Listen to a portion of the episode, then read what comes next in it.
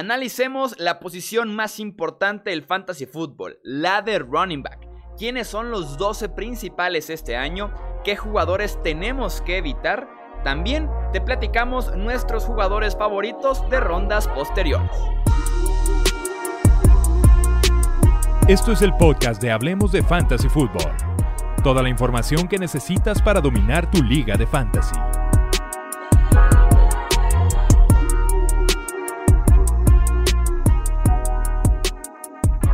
¿Qué tal amigos? ¿Cómo están? Bienvenidos a un episodio más del podcast Hablemos de Fantasy Football. Yo soy Jesús Sánchez y venimos con otra previa que estamos haciendo en este mes de agosto, mes de hacer nuestros drafts de fantasy. Entonces, todo consejo, toda herramienta, sin duda alguna, es bien recibida y más si es los expertos de Hablemos de Fantasy Football que me acompañan en este episodio de Corredores. Eh, Mario Cabrera, ¿cómo estás? Bienvenido nuevamente al podcast. Muchas gracias, Chuy. Me encuentro muy bien, feliz. Es la mejor época del año. Se viene la NFL, están los drafts. Entonces vamos a, darle. Arturo Stedner, ¿cómo estás? Bienvenido. Muy bien, muy bien. Muchas gracias, Chuy. ¿Tú qué tal? También muy bien, muchísimas gracias. Contento de estar ahí con ustedes. Y también nos acompaña Wilmar Chávez. Wilmar, ¿cómo estás? Bienvenido. Hola, Chuy. Muy bien. Muy contento de venir a hablar de Fantasy Football.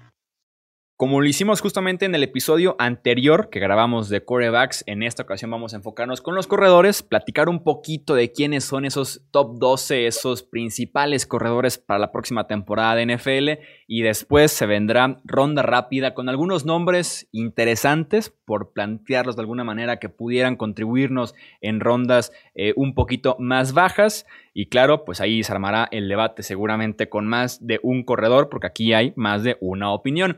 Recordarles que estamos hablando en formato half PPR, medio punto por recepción, eh, que es como el punto medio literalmente entre el PPR y el estándar. Entonces, recordarles formato half PPR para nuestro análisis y también para poder leer los rankings que publicamos en hablemosdefutbol.com. Wilmer se encarga justamente de eso. Voy a aventarme los primeros cuatro tiers que tenemos aquí en hablemosdefutbol.com en la categoría de fantasy. En el tier 1 que involucra a Christian McCaffrey, número uno de posición, número 2 Ezekiel Elliott, número 3 Saquon Barkley. En el tier o grupo 2 tenemos número 4 Alvin Kamara, número 5 Dalvin Cook, número 6 Joe Mixon. En el tier 3 tenemos en el número 7 a Miles Sanders, número 8 Derrick Henry, número 9 Clyde Edwards Heller, número 10 Nick Chubb y 11 a Kenyan Drake. Y en el tier 4, puesto número 12 para Austin Eckler, 13 Todd Gurley, 14 Aaron Jones, 15 Leonard Fournette y 16 Josh eh, Jacobs. Vamos empezando a hablar de esos primeros cuatro tiers en tus rankings, Wilmer. ¿Quién es el que más te gusta? De todos, ¿quién es tu gallo en este top 16 que tienes? Por valor, por el potencial que tiene, el corredor que más me gusta de, de estos que nombramos es Joe Mixon creo que tiene serias posibilidades de terminar en el top 3, porque el año, el año anterior terminó siendo un año muy productivo, pues estar en una de las peores ofensivas de la liga. Y este año con el regreso de Jay Green, con Tyler Boyd, con John Ross eh, alargando el campo y con la llegada de Joe Burrow, creo que esa ofensiva va a rendir mucho más y creo que el potencial y la versatilidad de Joe Mixon como caballo de batalla en esa ofensiva va a ser crucial y va a tener un gran potencial de terminar eh, en lo más alto de los running backs. Es eso, no hay quien le estorbe a Joe Mixon, quarterback novato para apoyar, versatilidad, tiene todos los elementos para tener un temporadón Joe Mixon. Estoy muy de acuerdo eh, contigo, Wilmar. Eh, Mario, ¿a ti quién te, te gusta de este top 16? A mí el corredor que, más me gusta es el novato de Kansas, Edwards Hiller. Canta, hace poquito escribí una nota en Hablemos Fantasy. Les invito a que, a que pasen a leerla. Les voy a comentar porque a mí me encanta realmente eh, con Andy Reid eh, lanzando las jugadas en Kansas City. Su corredor principal, o sea, el running back titular, ha terminado dentro del top 12 en 13 de las últimas 16 temporadas. Inmediatamente cuando lo seleccionó, lo comparó con Brian Westbrook, corredor que tuvo Andy Reid en Filadelfia, el que tenía más talento. Es muy bueno recibiendo el ovoide y también es muy bueno acarreándolo por dentro y por fuera de los tackles. Ahora agréguenle que va a estar atrapando pases de Patrick Mahomes, el mejor quarterback de toda la liga. Sin duda alguna, a mí me encanta. Creo que lo podemos comparar con la temporada de 2017 de Karim Hunt, donde terminó con 1.327 yardas terrestres, 8 anotaciones, y por aire terminó con 53 recepciones, 455 yardas y otras 3 anotaciones. Sin duda, veo al novato repitiendo esto e incluso los puede superar, ¿eh? la verdad. Yo sí estoy dispuesto a apostar por él y es mi jugador, bueno, mi corredor favorito de este top 12. ¿Pero te gusta el precio en el que está? Sí, la verdad, a mí sí, sí me gusta, sí me agrada. ¿Cómo la ven Arturo y Wilmar? Sobre todo, a ver, Arturo, dime tú, ¿te gusta Edward Gelera el precio en el que está de tomarlo en el top 6, top 7 máximo? Híjole, me encanta la ofensiva en la que está, pero el, precio creo que para un, un, corredor no todavía no probado en la NFL. Y, híjole, no, no, no, hay que olvidar que no le va a quitar eh, snaps a, a, Darwin Thompson ni a Darrell Williams sí, puede, soy en, soy en nombres no, no muy conocidos, pero también trajeron a DeAndre Washington de, Raiders, por algo será.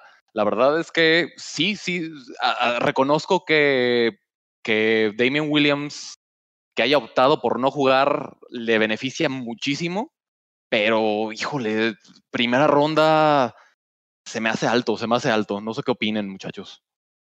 ¿Cómo la ves, Wilmar? Para mí es jugador de primera ronda, con lo que no podría es llevármelo antes de Joe Mixon, antes de Miles Sanders o de Kenyon Drake. Estoy de acuerdo. Creo que va por ahí también la cosa, ¿eh? Sobre todo porque está bien, entiendo la comparación con Brian Westbrook, que eso te dice muchísimo lo que opina de él ese staff de entrenadores, el talento, la ofensiva, el ser el principal, pero no deja de ser un corredor novato en el que las protecciones son complicadas, en el que las rutas, el entendimiento con Mahomes puede ser complicado. Yo también, si me das a elegir, iría por Joe Mixon y también por Miles Sanders, por arriba eh, de Clyde Edwards Heller, que entiendo el hype. Eh, si eres muy del team Edwards Heller, te va a salir muy caro tomarlo. Si eres del team Me Espero Mejor, te van a caer otros running backs en primera ronda y también yo me esperaría un poquito con Edwards Heller. Preferiría, como digo, a Miles Sanders. Eh, y, a Joe, Mixon de los Bengals. Vamos pues, entonces. Está, bien, está bien. es válido, es válido. Eh, vamos entonces a pensar un poquito. Bueno, vamos a ponernos un poquito negativos primero. Eh, en este mismo top 16, ¿ustedes a quién eh, le tienen miedo? Y empezamos por Derrick Henry, seguramente, ¿no? Sí, para mí, yo, yo le tengo un poco de miedo a Eric Henry.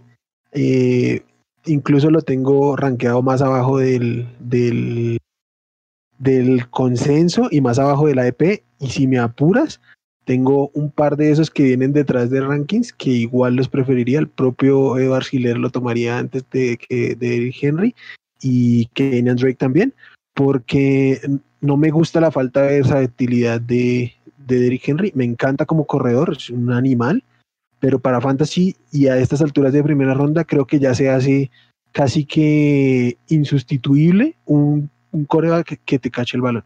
O sea, la única manera en que yo veo que Derrick Henry descuente el precio por el que se está yendo es que una vez más sea líder de, yardas terrestres y que sea líder de anotaciones, porque, porque si no, su falta de versatilidad creo que le juega en contra para, para su valor. Sí, 100% en un half PPR o incluso en un PPR eso va a ser lo más complicado para Derrick Henry. También yo me alejaría de él en ese mismo rango. Ya mencionábamos algunos nombres en los que preferiría 100% sobre Derrick Henry, sin mencionar también la carga de trabajo con la que viene. Debe de tomar sí o sí un descanso, una regresión natural para Derrick Henry en este 2020. ¿A quién meterías tú en esta misma categoría, Arturo? Híjole, yo creo que eh, en esta categoría podría meter a Aaron Jones y, no por falta de talento, pero creo que forzosamente va a tener una regresión a sus números del año pasado.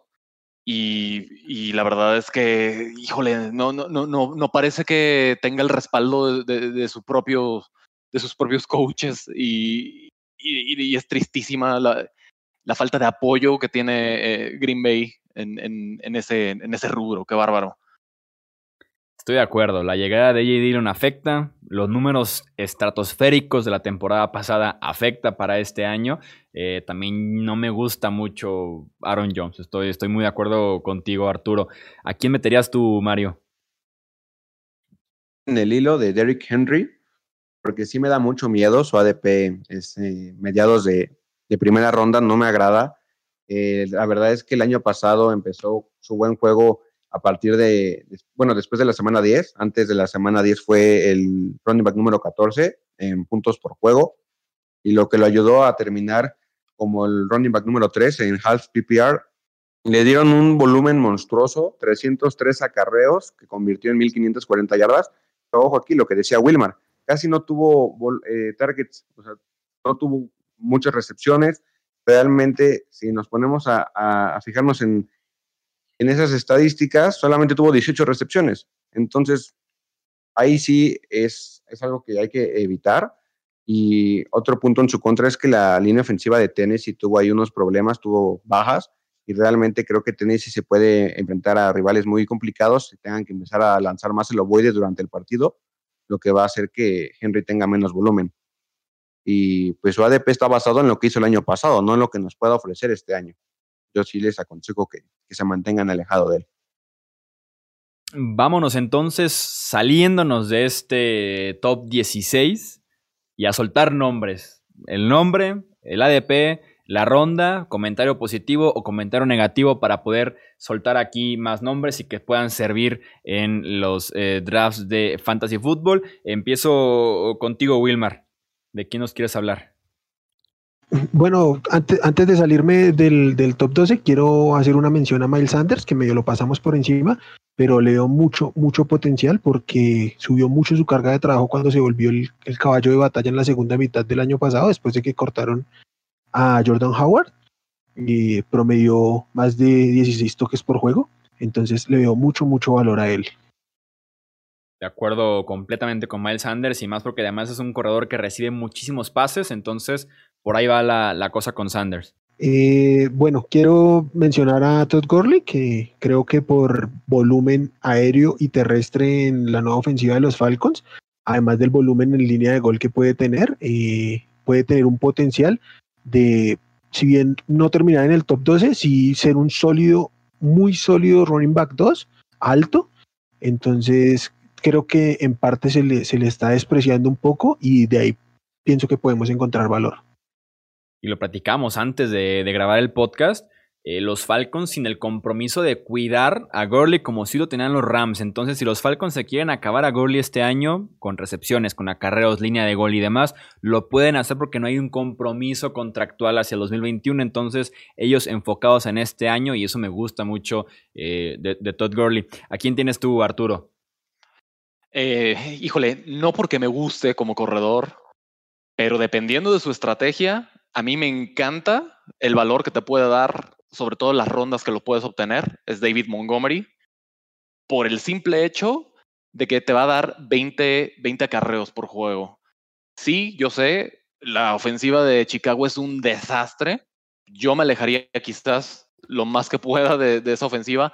Sin embargo, el, el valor que te puede dar de tener a David Montgomery 20 acarreos por juego para un corredor 3, me parece, me parece una ganga, la verdad.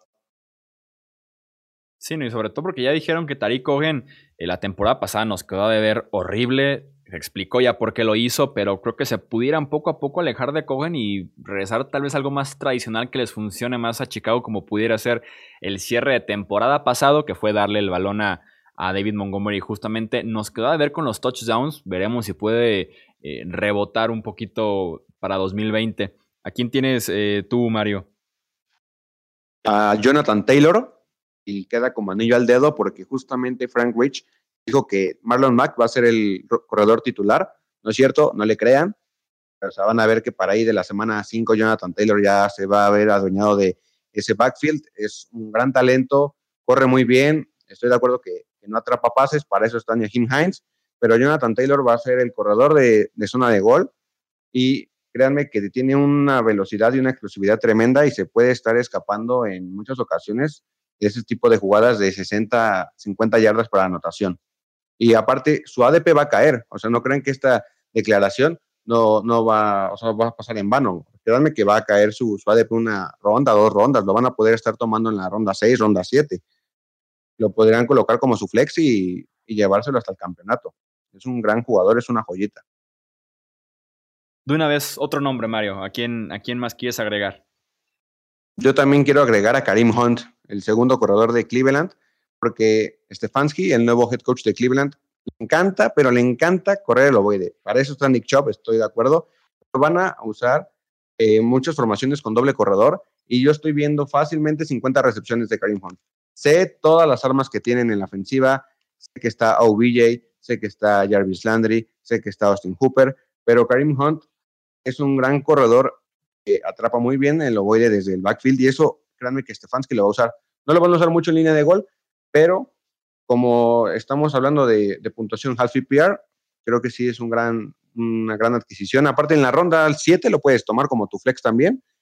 Puede dar unos sólidos 10 puntitos, 11 puntitos por partido. Además de que quiero mencionar que si algo le llega a pasar a Chop, olvídate, porque Karim Hunt se nos vuelve loco y se mete ahí al top 5, ¿eh? Sí, eso sí, tiene muchísimo potencial. Le estorba un poquito a Nick Chop para realmente sacar todo, pero no podemos descartar sin duda alguna, alguna lesión. Y de los eh, corredores 2 en su equipo es de los que tiene más potencial y más talento también, Karim Hunt. ¿A quién te gustaría agregar a ti, Arturo? Eh, bueno, yo, yo, lo veo muy maltratado en, su, en su ranking y creo que es un, un jugador que va a tener un entorno súper favorable es, es Josh Jacobs de, los Raiders. No hay nadie, nadie que le pelee snaps. Eh, creo que es amo y señor del backfield de, los Raiders, que creo, y, viendo, viendo la ofensiva que va a tener el próximo año, va a ser una ofensiva prolífica. Entonces, ser un corredor titular y prácticamente sin pelea para el backfield, creo que Josh Jacobs tiene potencial para pues incluso estar en, top, en el top 8. Sobre todo corriendo, tal vez recibiendo lo voy de... Ah, no sé. Por más que dijeron esa semana que lo van a dar 60 recepciones por la temporada, lo veo prácticamente imposible. Pero, pero sí, corriendo nos da muchísimo potencial Jacobs porque no hay nadie que le estorbe. Eso estoy 100% eh, de acuerdo. Recibiendo lo voy tengo mis dudas. Tengo, tengo mis dudas con, con Josh Jacobs. ¿Cómo, ¿Cómo, lo ves tú, Wilmar? Pues yo justamente lo tengo castigado por eso. Josh Jacobs terminó el 2019 como el, como el running back 18. Y de todos los running backs que están sobre él, el único que tiene menos targets eh, es Derrick Henry. Entonces, lo que te decía antes, un running back que no recibe el balón no puede estar yéndose dentro del top, del, top 10 de running backs, pues para mí no, porque no tiene potencial, tiene un techo muy limitado. Y eso que, que nos, nos, dicen de que le van a dar 60 veces el balón, ningún wide receiver de, de los Raiders tuvo 50 recepciones el, el, año pasado. No los va a tener Josh Jacobs este año. Sí, y con Lynn Bowden ahí el, el, novato, además estorbando un poquito, con mayor razón, ¿no? No, Lynn Bowden y, renovaron a, a, Jalen Richard y draftearon a, a Henry Rockster III y draftearon también a Brian Edwards. O sea, los movimientos que han hecho los, Raiders, los nos dicen que no le van a dar targets a Josh Jacobs. Sí, eh, sí me, genera mis dudas ahí. Sobre todo lo de las 60 recepciones sonó tan, tan irreal, pero bueno, vamos viendo al final de cuentas quién, quién tenía la verdad y quién estaba mintiendo. ¿A quién agregarías tú, Wilmar?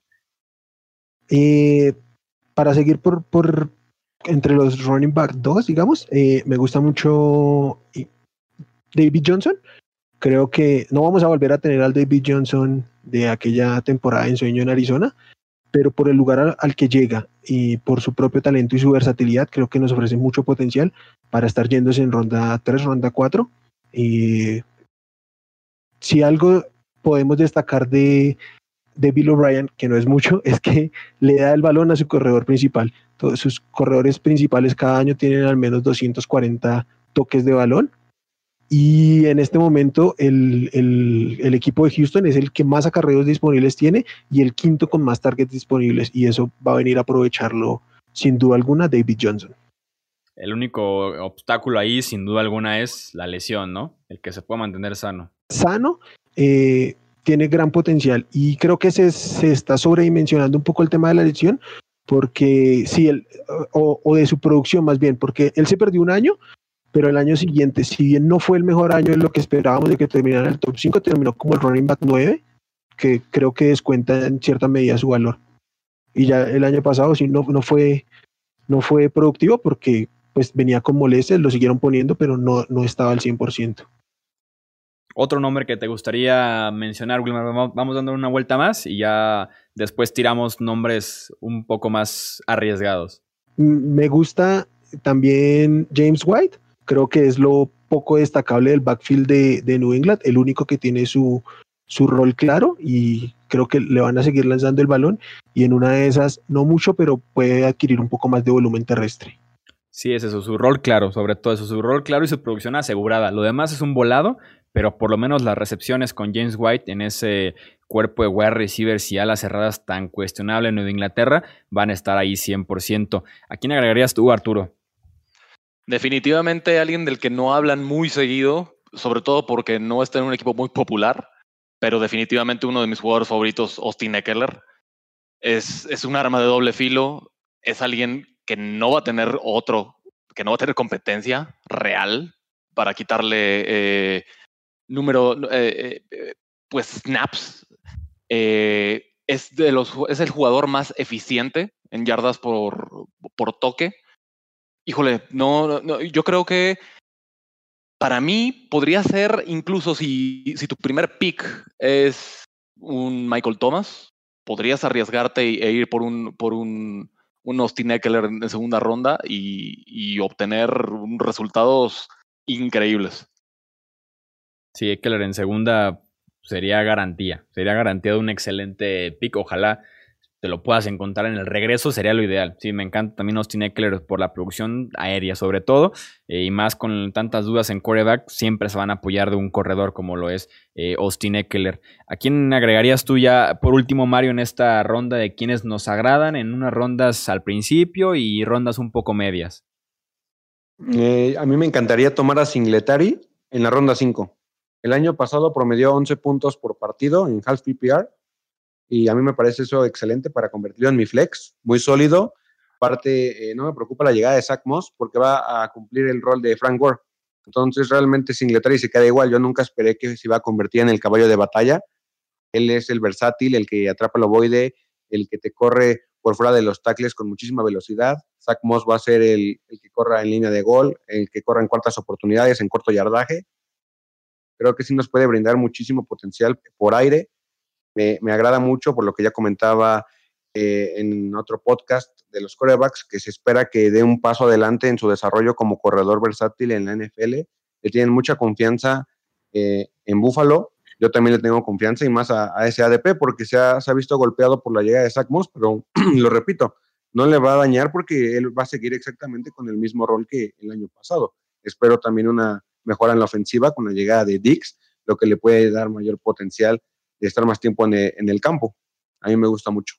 Sí, a partir de la semana 11 fue cuando empezaron a confiar en él como corredor principal. Si no lo conocen, es Devin Singletary, el corredor de los Bills, que tal vez pudiera ser algún nombre que no sea como tan sonado todavía de los que hemos estado eh, hablando. Vámonos con la ronda de eh, predicciones extrañas, que los volados, quienes pudieran sorprendernos por ahí, eh, quién pudiera ser ese Alvin Camara de hace unos años, ese, ese corredor que nos cae al final y pudiera ser una revelación grata para nuestro equipo. Eh, empiezo contigo también, Mario.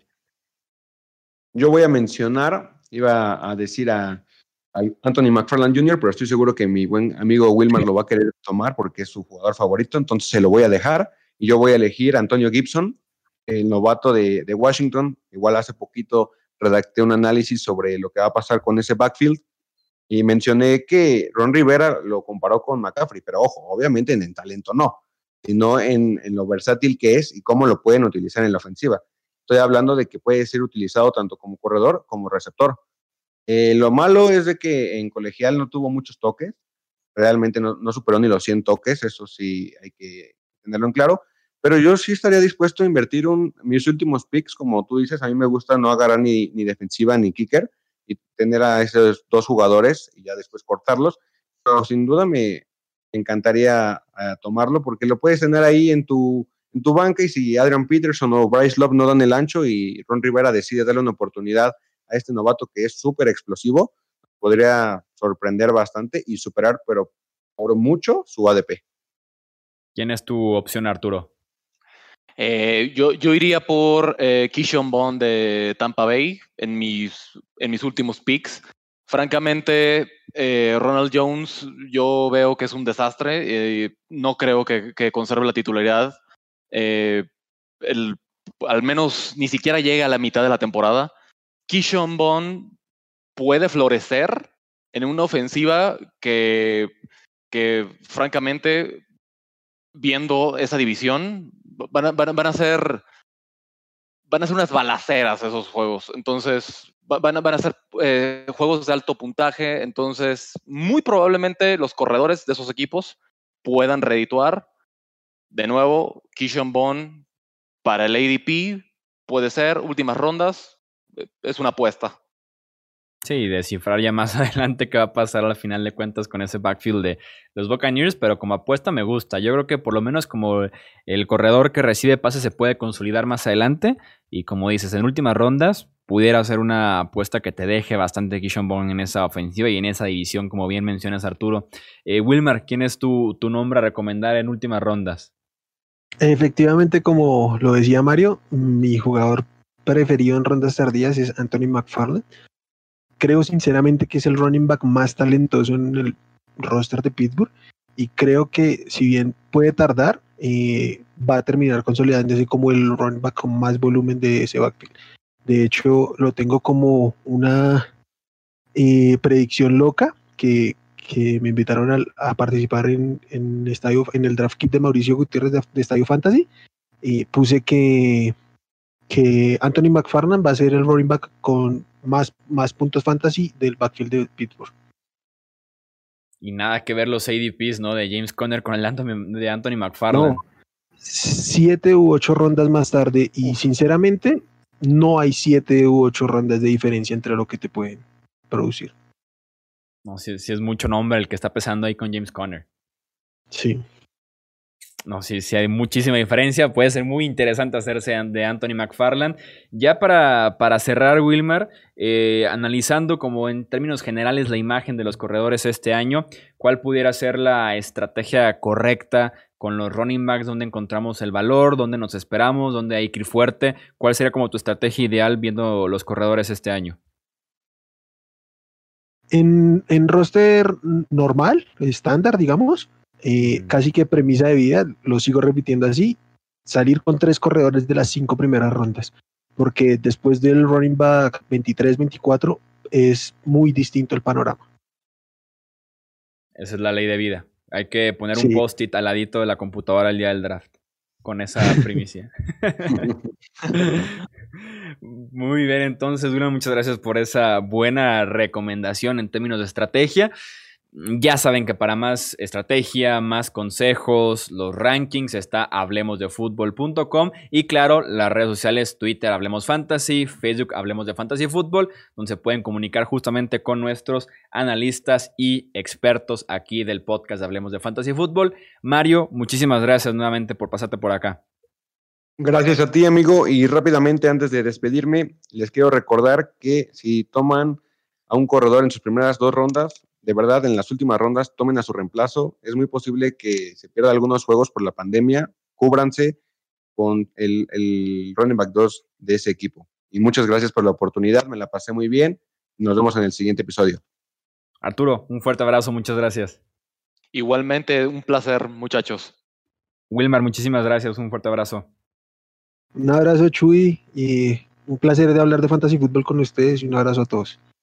Recordarles que el contenido está ahí en hablemosdefutbol.com en la categoría de fantasy. Yo soy Jesús Sánchez y eso es todo por este episodio. Gracias por escuchar el podcast de Hablemos de Fantasy Football.